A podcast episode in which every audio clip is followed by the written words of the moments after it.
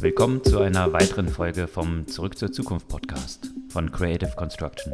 Mit Alexander Braun und Agnieszka Walorska.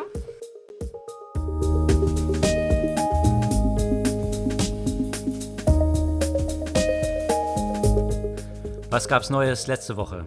Viele der spannenden Sachen, die es letzte Woche gab, die sind nicht wirklich neu, hm. aber wieder mal gut zusammengefasst die Themen, über die wir auch schon lange gesprochen haben oder viel gesprochen haben.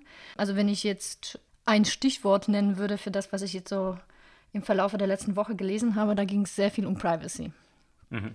Ja, auf jeden Fall. Äh, und da gab es äh, ziemlich äh, lange Artikelreihe bei der New York Times, die sich, finde ich, mit sehr spannenden Privacy-Fragen äh, beschäftigt hat. Die haben da wie eine eigene Sektion jetzt genau. so zu Privacy Policy, also scheinen dem eine eigene Kategorie jetzt mit eigenen Editoren, die sie extra dafür, mhm. nur für diesen Bereich quasi geheiert haben. Ah, ja, okay. Also scheint so ein bisschen oder zeigt so ein bisschen die Bedeutung auf diese, dieser ganzen Privacy-Thematik unterdessen beimessen. Mhm. Und Eben unter anderem die eine Frage, die, glaube ich, auch immer wichtig zu stellen ist, was ist dann überhaupt die Privacy, gerade im, im, im digitalen Zeitalter? Ne? Und da beschäftigen sich einige dieser Artikel mit dieser Frage, mit diesem Versuch, das zu, zu beantworten und auch die Frage, ist es eigentlich zu groß, um das überhaupt zu verstehen in diesem Kontext? Also in dem, in dem ersten Artikel, den ich gelesen habe, schreibt der Autor, dass, dass, der Konzept, dass der, das Konzept der, der digitalen Privatsphäre ist so, ein bisschen, hat bestimmte Ähnlichkeiten mit dem Begriff der ähm, Climate Change, in der Hinsicht, dass es beide so große Begriffe sind, dass sich einfach so viele unterschiedliche Konzepte da, darunter äh, äh verbinden, dass es einfach schwer ist, das allumfassend zu be betrachten mhm. und, und ganz konkret zu sagen, was, was bedeutet das eigentlich. Ne? Und das greift ja auch so ein bisschen in diese ganze Thematik ein. Ich meine, Privacy, wie du gesagt hast, ist eben ein großes Thema. Ein Thema, was eben auch Plattformen wie Facebook, mhm. vor allem unter dem Druck der Öffentlichkeit in der, ja, im letzten anderthalb, zwei Jahren, auch eine viel entscheidendere Standpunkt, entscheidenderen Standpunkt zu entwickelt haben. Mhm zunächst war ja von Mark Zuckerberg so alles so offen wie möglich und alle wollen alles teilen und je mehr man teilt, desto besser ist es. Mhm. Und jetzt vor dem Hintergrund der Entwicklung hat er ja so umgeschwenkt und dieses End-to-End-Encryption, also plötzlich eben in den ganzen Messengern keine Offenheit mehr, sondern eben encrypted. Mhm. Das gab zu diesem Thema und zu, zu überhaupt diesen letzt vergangenen 15 Monaten bei Facebook oh, ja. gab es einen extrem langen, aber extrem lesenswerten das Artikel stimmt. im Wired und zwar unter dem Titel 15 Months of Fresh Hell Inside Facebook. Und es gibt wirklich sehr viele interessante Insights. Man hat ja in der letzten Zeit natürlich schon viel von Facebook mhm. gehört und diese ganzen Implikationen, gerade aber rund um diese Privacy-Thematik. Facebook ist ja auch sehr stark in die Kritik gekommen wegen diesen, dieser ganzen Thematik, was sich unter dem Buzzword Fake News verbirgt, unter diesem Thema von äh, Messaging und Weiterleiten von Messages, die in Myanmar, in Indien, also in, in mehreren Ländern zu, ja, zu Morden geführt mhm. haben, zu öffentlichen Verfolgung. Mhm. Und das jetzt zu encrypten, adressiert ja nicht dieses toxische Problem, was dadurch entsteht. Nee, und das, nicht. das Im ist Gegenteil. eben, das ähm, war auch dann, wie man diesem Artikel entnehmen konnte, auch der Hauptgrund, weswegen äh, jetzt kürzlich Chris Cox, der ja eigentlich so die Nummer zwei bei Facebook war, mhm.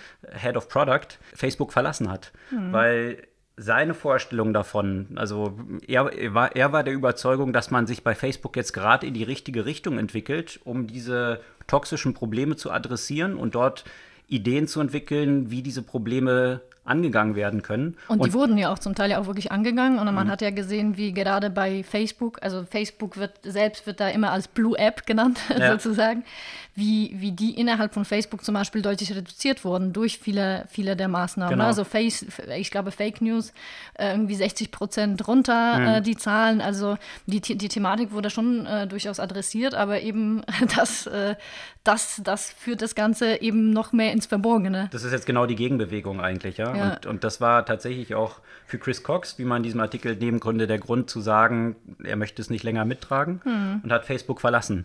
Also gerade wegen diesem was von vielen dann äh, hatte ich ja im letzten, im vorletzten Podcast war es, glaube ich, dieses Interview zwischen Matthias Döpfner und, mhm. und äh, Mark Zuckerberg, wo Döpfner das plötzlich so toll fand, dass Silicon Valley jetzt so Privacy entdeckt hat.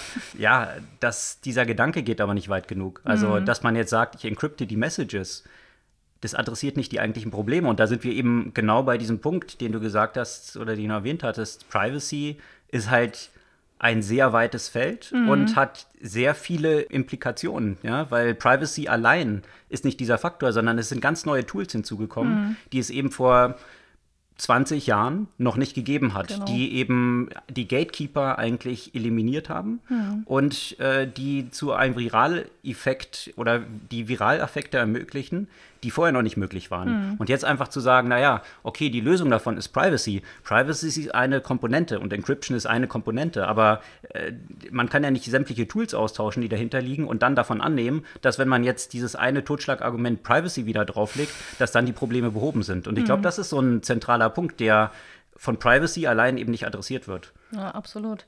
Ich glaube, ein weiterer Punkt mit Privacy ähm, ist es halt, dass, dass das Konzept eigentlich noch relativ neu ist.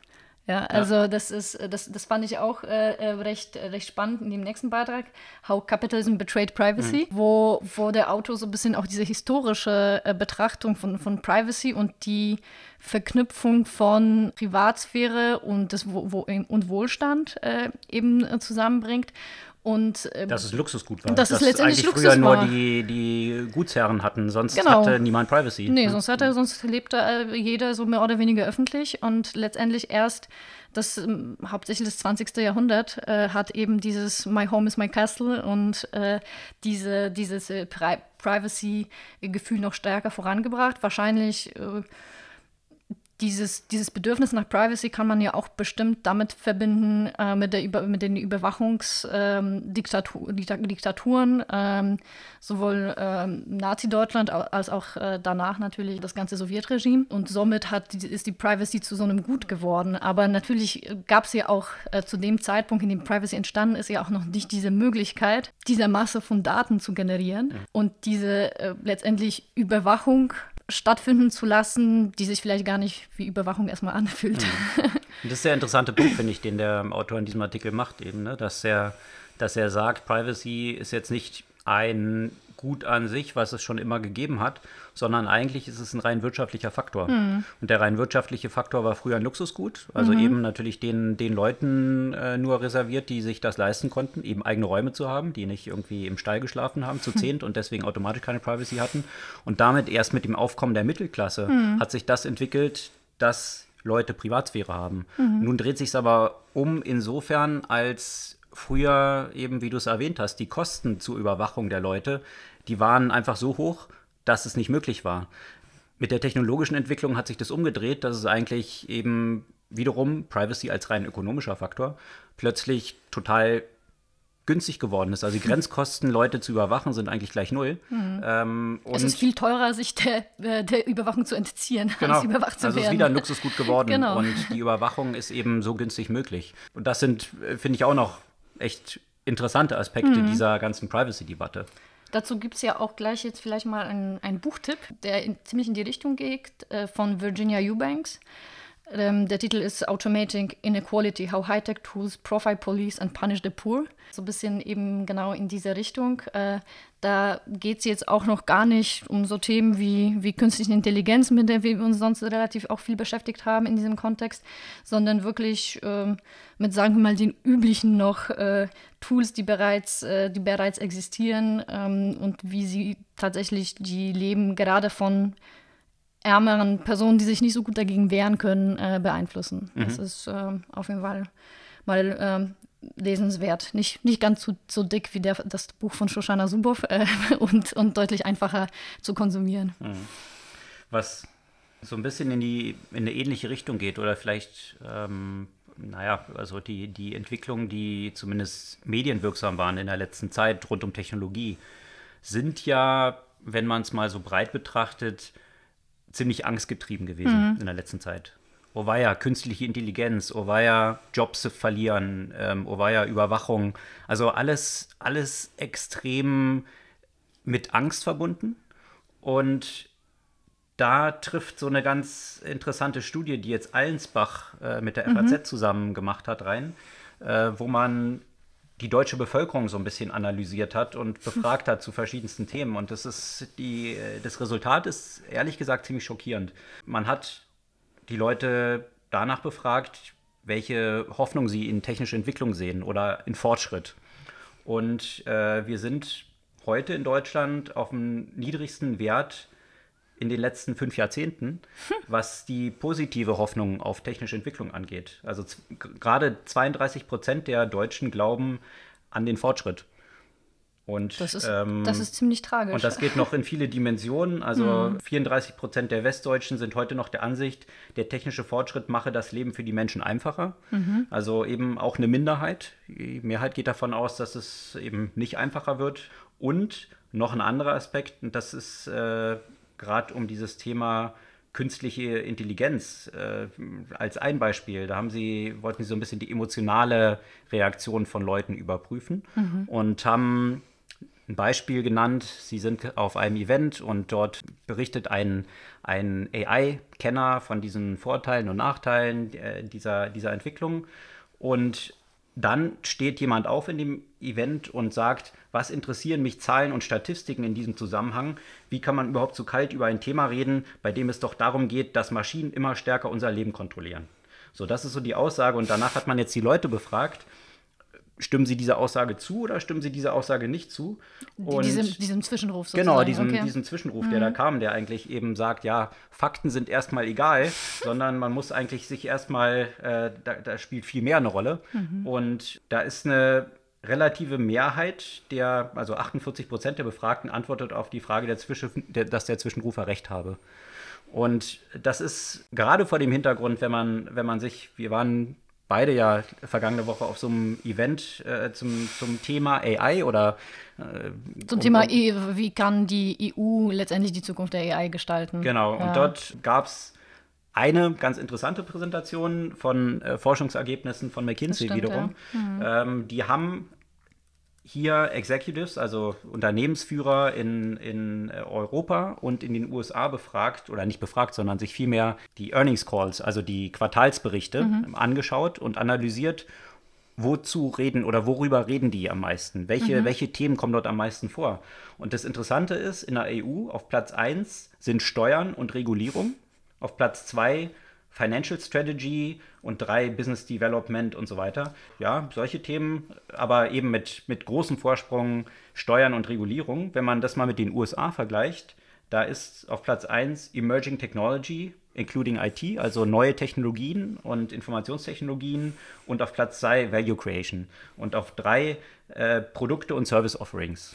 Also man sieht auch dort eigentlich das, was sich in der Bevölkerung so ein bisschen mhm. widerspiegelt hier in dieser Allensbach-Studie, dass man eigentlich so eine Angst hat und einfach nach Regulierung ruft und äh, das als die, das Heilmittel sieht. Und so der Tenor dann dieses FAZ-Artikels, dem ich absolut zustimme, wenn man darin verfällt, zunächst mal alles wegzuregulieren, dann sieht es ziemlich schlecht aus für die Zukunft. Oder wenn man solche, solche Skepsis hat bezüglich der Möglichkeiten von Technologie für die Zukunft, dann sieht es nicht nur für die Entwicklung des Landes ziemlich schlecht mhm. aus, sondern grundsätzlich, wenn irgendwas meiner Überzeugung nach die Welt retten kann. Also wenn wir von Global Warming sprechen und von, von Überbevölkerung, von Ernährungsproblemen, äh, kein Problem ist dort drunter, äh, was nicht die Hoffnung hätte, von Technologie gelöst zu werden. Hm. Und wenn man jetzt sagt, nee, wir glauben nicht an Technologie und versuchen das möglichst regulatorisch einzuschränken, naja, dann denke ich mal, sieht es für, für all diese Möglichkeiten, diese dringendsten Probleme anzugehen,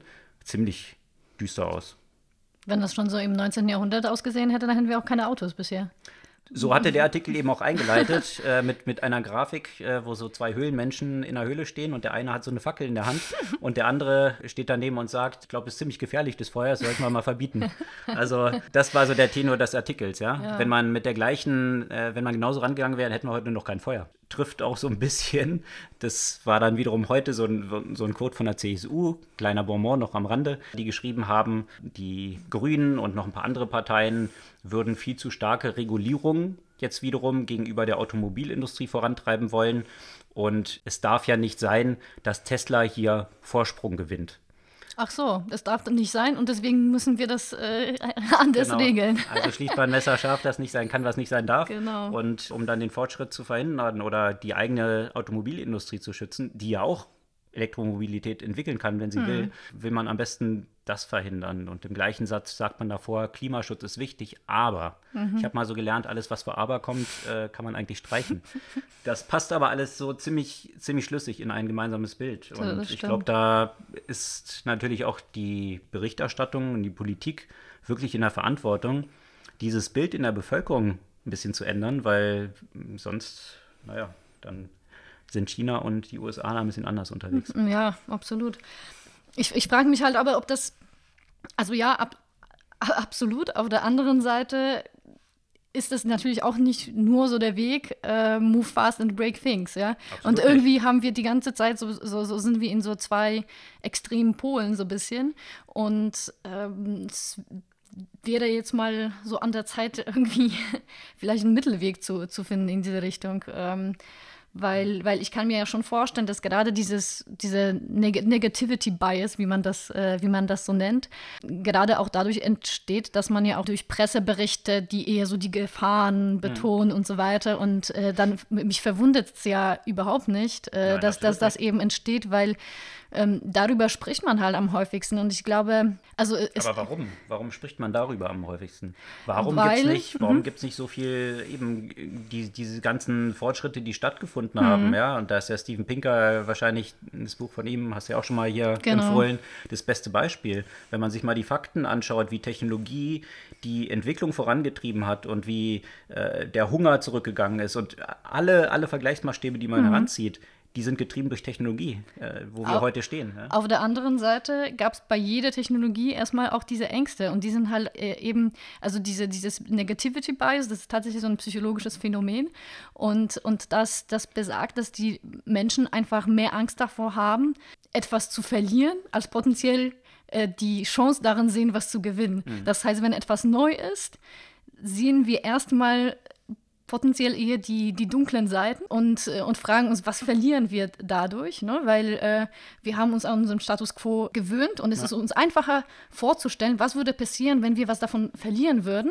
als was würde denn passieren, wenn wir noch mehr sozusagen, wenn wir noch weiterkommen. Aber wenn das der Standard, wenn das quasi die, die was, was ja nachvollziehbar ist und, und ja auch belegt ist, Mhm. wenn das so die Default-Einstellung des Menschen ist, dann wäre das ja gerade ein Argument dafür, nicht zu sagen, man muss das irgendwie jetzt so ein bisschen balanciert anschauen, sondern dann muss man ja gerade sagen, dann braucht es ja genau die Leute, die sagen, move fast and break things, die Vielleicht, Ubers ja. dieser Welt, die die Sachen eben ein bisschen zu weit treiben, damit es überhaupt vorankommt. Weil wenn, wenn äh, Leute, die generell schon eine skeptische Einstellung haben, dann von Leuten, die so balanced dann rangehen, äh, ergänzt werden, dann ist der Fortschritt ziemlich beschränkt. Ja? Also von daher brauchst du wahrscheinlich die, die voranpreschen und es zu weit treiben, um dann zu realisieren, wie jetzt vielleicht bei Facebook auch, ja, Mark Zuckerberg hat sicherlich auch realisiert, dass viel von dem, was er vor ein paar Jahren noch gedacht hat, ziemlich illusorisch gewesen ist und letztendlich Bad Actors immer das schaffen, so, ein, so eine ganze Community, die vielleicht positiv unterwegs ist, ins Negative zu ziehen. Das ist sicherlich für ihn auch eine,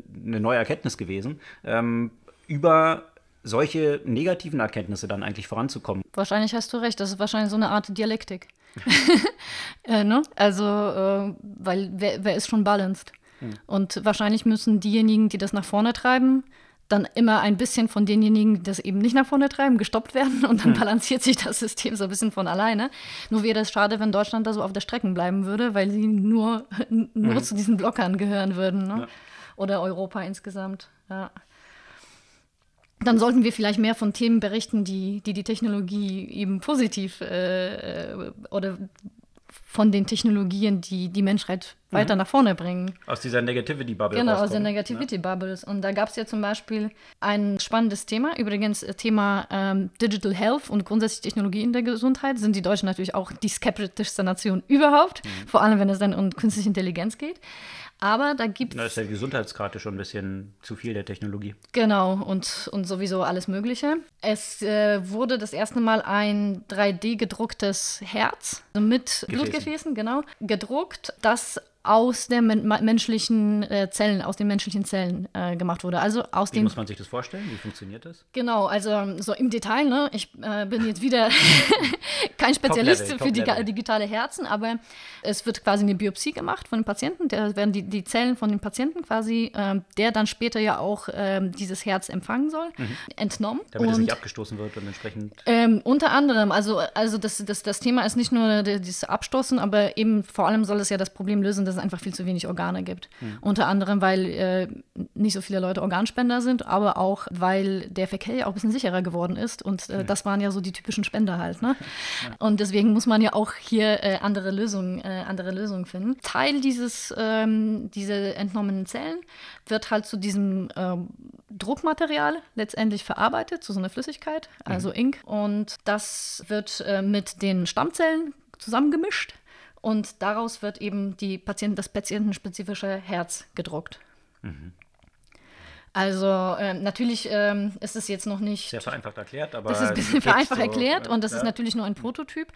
Aber das so etwas hätte eine, eine, riesen, riesen Auswirkung, weil gerade das, äh, die Herztransplantation ähm, ist problematisch, gerade von der Perspektive, dass es eben nicht genug Spende, Spe Spenderherzen gibt, dass die dann ja auch abgestoßen werden, dass sie dann zum Beispiel vielen Personen ähm, nicht mehr äh, implantiert werden. Also zum Beispiel äh, in Deutschland bekommst du, wenn du über 65 bist, auch, kein Spenderherz äh, oder wenn du bestimmte Vorerkrankungen hast. Und ähm, da bist du ja quasi angewiesen an das äh, Kunstherz, das du ja quasi mit dir auf den Rollen mitfahren musst, mehr oder weniger. Also ähm, das, das hätte eine, eine große Veränderung. Und ich finde sowieso das ganze Thema Digital Health, das, das kann die Menschheit einfach so weit nach vorne bringen in, in vielerlei Hinsicht. Dazu gab es ja aber auch äh, interessanten Beitrag von Ben Evans äh, zum Thema Notes on AI Bias Ben Evans ist von Andreessen Horowitz. von Andreessen Horowitz ne? und er schreibt immer wieder ziemlich Super. spannende, spannende Insights. Und warum komme ich jetzt dazu? Der Artikel betrachtete viele Arten von AI-Bias, ähm, aber unter anderem hat sich sehr viel mit Hautkrebs beschäftigt und der Erkennung von Hautkrebs. Und das wird jetzt schon ziemlich gut eben äh, algorithmisch gemacht. Über Fotos einfach über und dann Fotos, genau. Bildanalyse. Aber was natürlich interessant ist, wenn man sich das genau anschaut, wo entstehen hauptsächlich die Fehler? Der Algorithmus ist jetzt nicht so, dass wir den jetzt so programmieren, dass er genau auf bestimmte Abmessungen und so weiter achten soll. Ja, früher hat man so Algorithmen programmiert.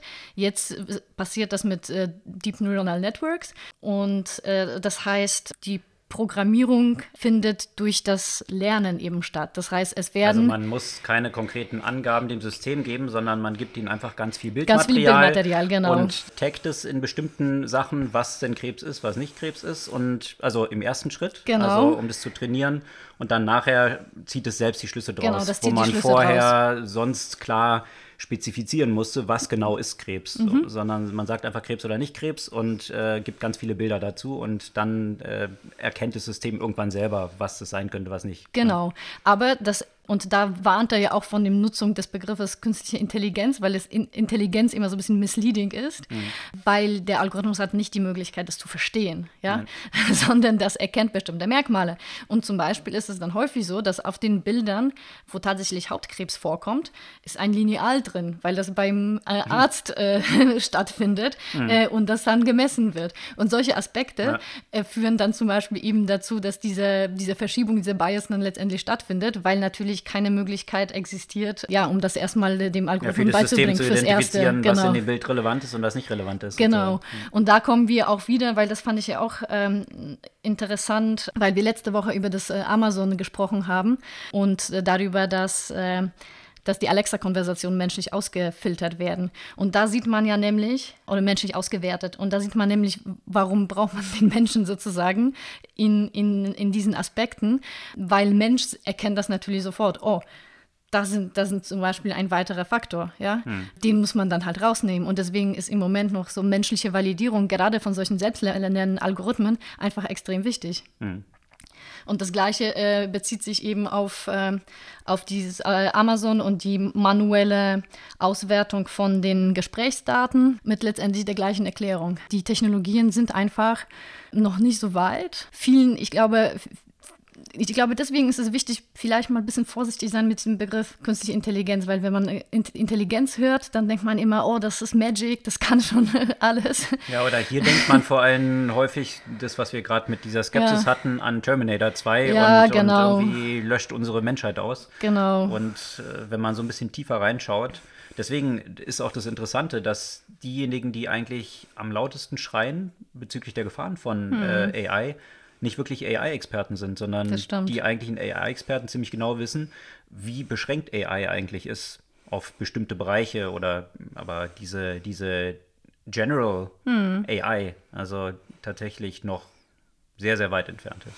Genau, das, also das, hat mal, das fand ich auch ein ganz gutes Zitat von jemandem, der wirklich äh, Programmierer ist im Bereich Künstliche Intelligenz, der meint, keiner braucht Angst zu haben von linearen Regressionen.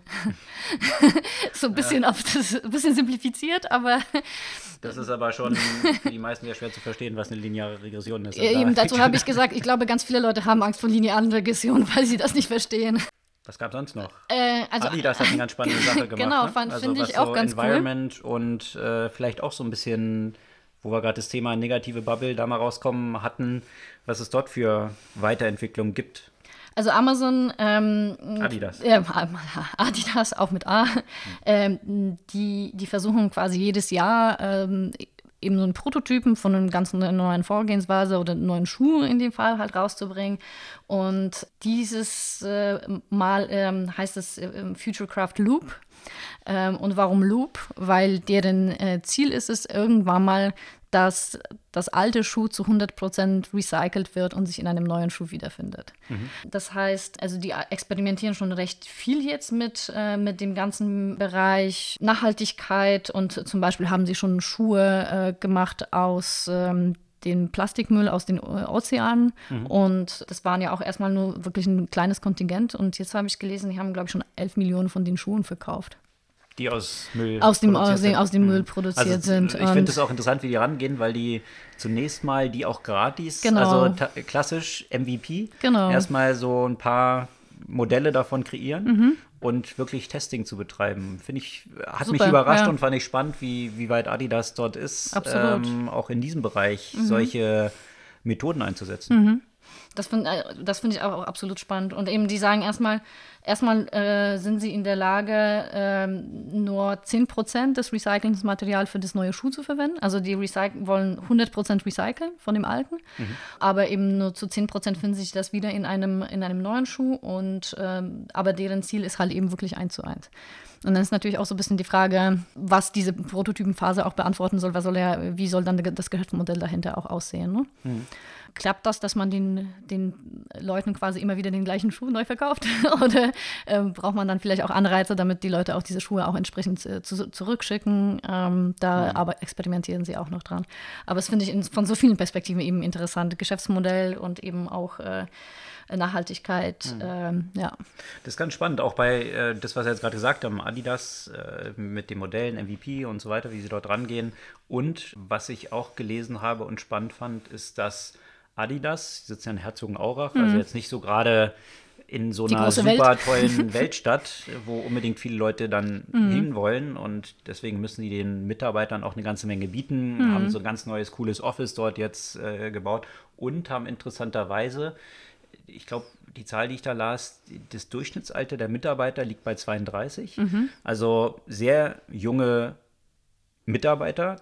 Und da spielt natürlich dieses Thema Umwelt und Nachhaltigkeit, ja, Nachhaltigkeit auch eine sehr große Rolle. Da gab es mhm. auch nämlich einen sehr interessanten Artikel zu diesem Thema Generation Z, ja, mhm. von der spricht man oh, ja, ja, jetzt. Stimmt, ja. Und was eigentlich deren Bedürfnisse sind und wie die aufgewachsen sind. Und ich meine, man sieht es ja jetzt jeden Freitag mit mhm. den, äh, mit den Schulstreiks und äh, die, diese Welle, die da in Gang gekommen ist.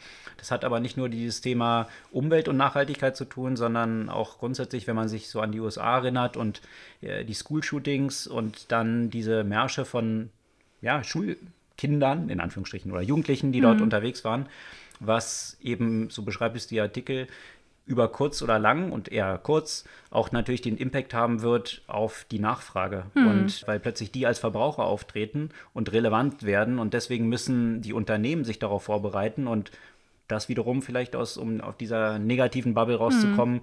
ja durchaus ein bisschen Grund zur Hoffnung gibt, mhm. dass dort eine Generation heranwächst, die ganz anders sensibilisiert ist und der auch andere Sachen wichtig sind. Mhm. Hoffentlich drückt sich das dann irgendwann dem Verbrauch aus, aber und in Wahlergebnissen. Das ist noch, nämlich noch so ein bisschen das Problem, dass die Jungen immer noch äh, relativ geringen Einfluss im Verhältnis haben, gerade in Gesellschaften, die, äh, bei denen die demografische Entwicklung ja nicht unbedingt positiv ist. Und das ist ja das große Spannungsfeld, ja. was wir überall sehen. Ob das jetzt USA und Trump ist, ob das Brexit ist. Äh, wenn man sich die junge Bevölkerung anschaut, also ist es ja viel weniger tatsächlich ein Thema von es wird ja immer dann immer diskutiert, ist es Landbevölkerung, hm. Stadtbevölkerung, ist es reich gegen arm, ist gebildet gegen weniger. Äh, ja. die, der, der strengste Determinator dort drin hm. ist eigentlich alt versus jung. Hm. Und äh, das ist natürlich schon irgendwie ein bisschen tragisch zu sehen, dass irgendwie die Alten, in Anführungsstrichen, den Jungen hier die Zukunft verbauen mit hm. vielen Entscheidungen, die so getroffen werden. Also vielleicht doch Wahlrecht mit 16. Oder noch früher einführen. Ja, oder ab 60 nicht mehr oder so. das sehe ich schon kommen. wird, wird die CSU ganz äh, stark äh, verfechten. Okay. Was gab es sonst noch? Ich glaube, das ist alles, was ich äh, so grob hatte. Also natürlich könnte man noch viel länger über das, den Facebook-Artikel äh, Da gibt es noch sicher Aspekte. Da also so viele Aspekte, so spannend. Unbedingt, unbedingt lesen, den posten wir noch. Äh, das ist, äh, da liest man aber auch eine Stunde lang, aber es wirklich liest sich so ein bisschen wie ein Krimi. Man erfährt Absolut. viele interessante Sachen, die rund um Instagram, warum die Gründer dann da rausgegangen sind, wie Mark Zuckerberg dort irgendwie äh, ja noch nachgetreten hat und äh, äh, WhatsApp, also alle Themen und auch über Journalismus im Allgemeinen, mhm. wie Facebook Journalismus klassifiziert hat und warum auch, weil äh, natürlich, wenn jetzt irgendwie äh, bisschen ernstzunehmendere Medien dort sind, sie da Angst vor hatten, dass Washington, was nicht so liberal unterwegs ist, dann in die Regulierung reinkommen könnte. Ähm, aber ja, das ist wirklich sehr, sehr spannend zu lesen und Absolut. Vielleicht aufgrund des Umfangs auch als Ersatz für unsere Buchempfehlung diese Woche. Es gab ich ja schon eine davor, gab schon eine davor, aber abschließend noch dieser Artikel und äh, aber ja. ein, eine Sache aus diesem Artikel, was ich dann, weil der war jetzt auch nicht nur negativ, ne, äh, in Richtung Facebook. Das war, fand ich sehr, sehr ausgewogen und ich fand wirklich das, äh, das schönste Zitat, äh, das ich jetzt nicht in der Gänze lesen werde, aber eben ähm, auch diese Aussage, manchmal macht eben Facebook die Welt äh, offener und mehr miteinander verbunden. Und manchmal macht es geschlossener und, äh, und äh, eben unzufriedener. Und letztendlich ist es genauso wie alle Innovationen in der Kommunikation über die ganze Geschichte, ja. Telefon, Fernseher, äh, Druckpresse, das ist einfach ein revolutionäres Tool. Hm. Und die menschliche Natur ist halt aber so, dass, äh, dass äh, die das einerseits zu guten und einerseits zu schlechten halt nutzen kann. Und das wird sich mit keiner anderen Technologie vermutlich erstmal verändern. wie du es vorhin auch erwähnt hattest, ja, mit dem künstlichen Herzen. Ja. Mhm. Das Problem, dass es nicht genug Spenderherzen geht, äh, ist ja, dass die Unfälle zurückgegangen sind. Also genau. Also selbst so eine positive Entwicklung hat irgendwie negative Auswirkungen. Ja. Also von daher, egal wie man es dreht und wendet, gibt es zwei Dimensionen. In diesem Sinne. Hoffen Grund wir. zum drüber nachdenken. Genau, Grund zum drüber nachdenken. Wir freuen uns auf kommende Woche und auf euer Feedback.